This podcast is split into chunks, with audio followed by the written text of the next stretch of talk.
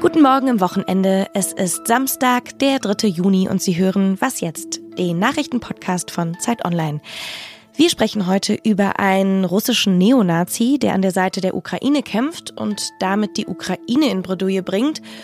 Und wir sprechen auch über TikTok und was die App mit unserer mentalen Gesundheit macht. Ich bin Hanna Grünewald und wir starten mit den Nachrichten. Ich bin Susanne Heer. Guten Morgen. Bei einem besonders schlimmen Zugunglück in Indien sind mehr als 200 Menschen getötet worden. Im Bundesstaat Odisha an der Ostküste des Landes sind mehrere Züge entgleist. Augenzeugen berichten von erschütternden Szenen. Viele Verletzte sind noch unter den entgleisten Waggons eingeklemmt. Man geht also davon aus, dass die Zahl der Toten noch weiter ansteigen wird. Schon jetzt ist klar, dass es sich in Indien um eines der katastrophalsten Zugunglücke der vergangenen Jahrzehnte handelt. Für den Tag X hatten Linksradikale monatelang zu Protesten aufgerufen. Jetzt steht fest, die angekündigte Solidaritätsdemo heute in Leipzig bleibt zwar verboten, doch die linksradikale Szene will trotzdem auf die Straße.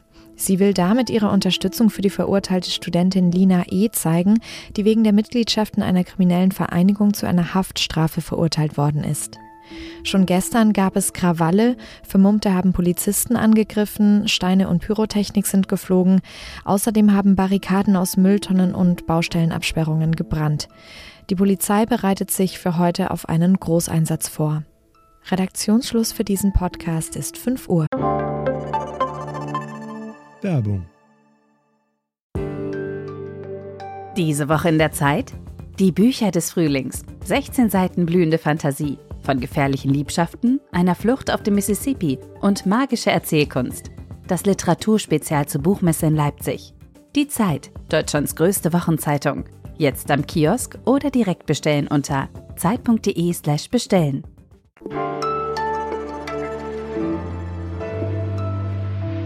Dennis Nikitin ist ein Mann, der Schlagzeilen macht, obwohl er die Presse hasst. Er ist Neonazi, lebt in der Ukraine und hat eine militante Gruppe gegründet, die sich Russisches Freiwilligenkorps nennt.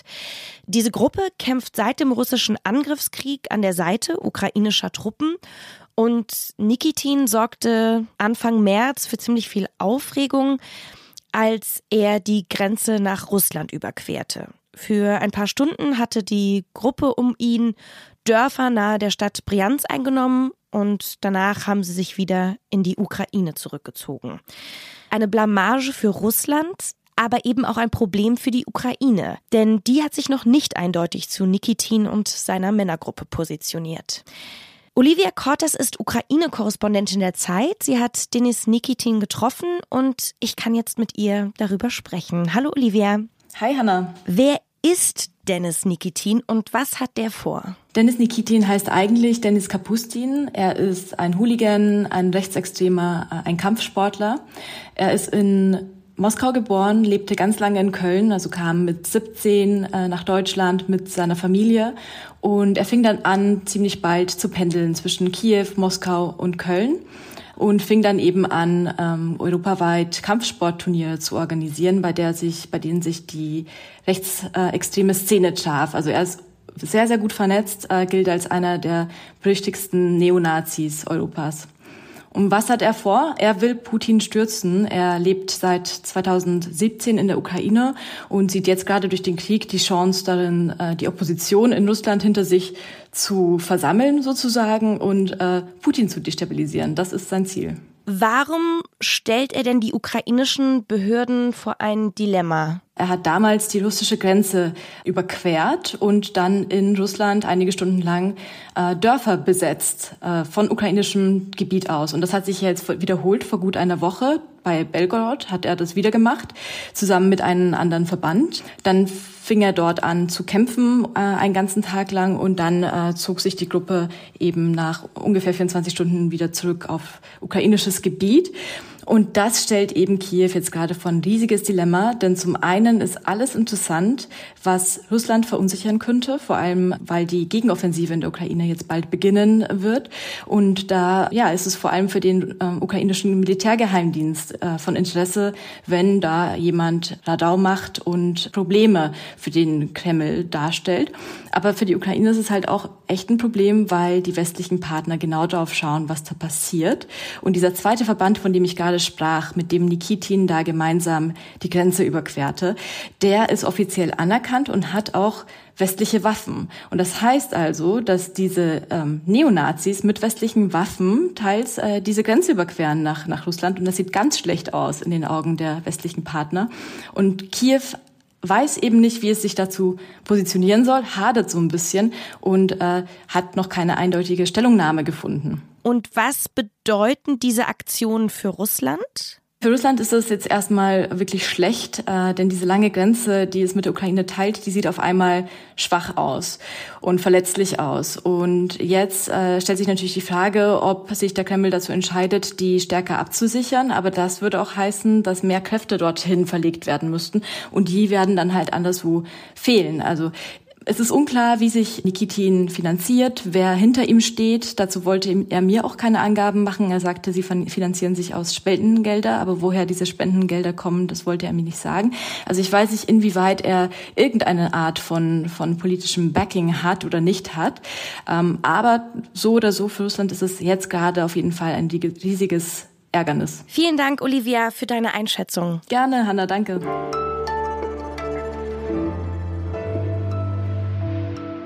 Alles außer Putzen. Ich bin am Mittelrhein aufgewachsen, in einem ziemlich beschaulichen Ort namens Rehens und meine Oma, die wohnt immer noch da. Nur ein paar Kilometer am Rhein entlang liegt ein bisschen größerer Ort namens Boppard und da lebt eine Frau, die ähnlich alt ist wie meine Oma, die aber ein ganz anderes Leben hatte, obwohl die beiden ja wirklich nicht weit voneinander leben. Und das ist Saguna Sultani. Sie ist als junge Frau aus Afghanistan nach Boppard gekommen und hat jetzt mit 80 Jahren ein Kochbuch geschrieben. Darin sind viele Rezepte, die sie mit ihrer Kindheit in Afghanistan verbindet. Torshi, Mantu und Kormas.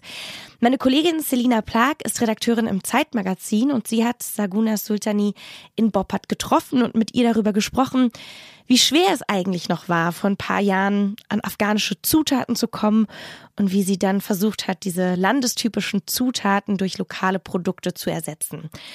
Und wenn Sie sich am Wochenende noch kulinarisch ausprobieren wollen, habe ich ein Rezept von Saguna Sultani für Sie. Das Rezept, das ich Ihnen in den Shownotes verlinke, dafür brauchen Sie keine schwer auffindbaren Zutaten.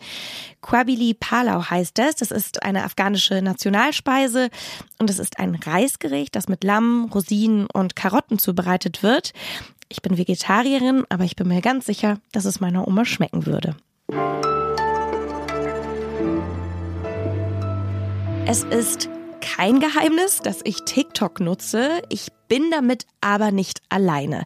In Deutschland haben etwa 20 Millionen Menschen die TikTok-App und alle, die sie nutzen, die machen das durchschnittlich 95 Minuten am Tag.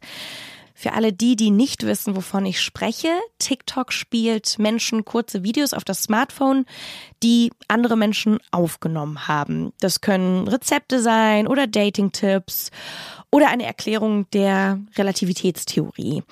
Den Inhalten ist im Grunde gar keine Grenze gesetzt und das kann auch zum Problem werden, vor allem für junge Menschen und deren mentale Gesundheit. Kerstin Kohlenberg ist Redakteurin im Ressort Dossier der Zeit und sie hat sich ganz intensiv mit TikTok beschäftigt und ich spreche jetzt mit ihr. Hallo Kerstin. Hey Hannah. Der Titel des Texts heißt ja TikTok toxisch. Was ist denn so gefährlich an TikTok?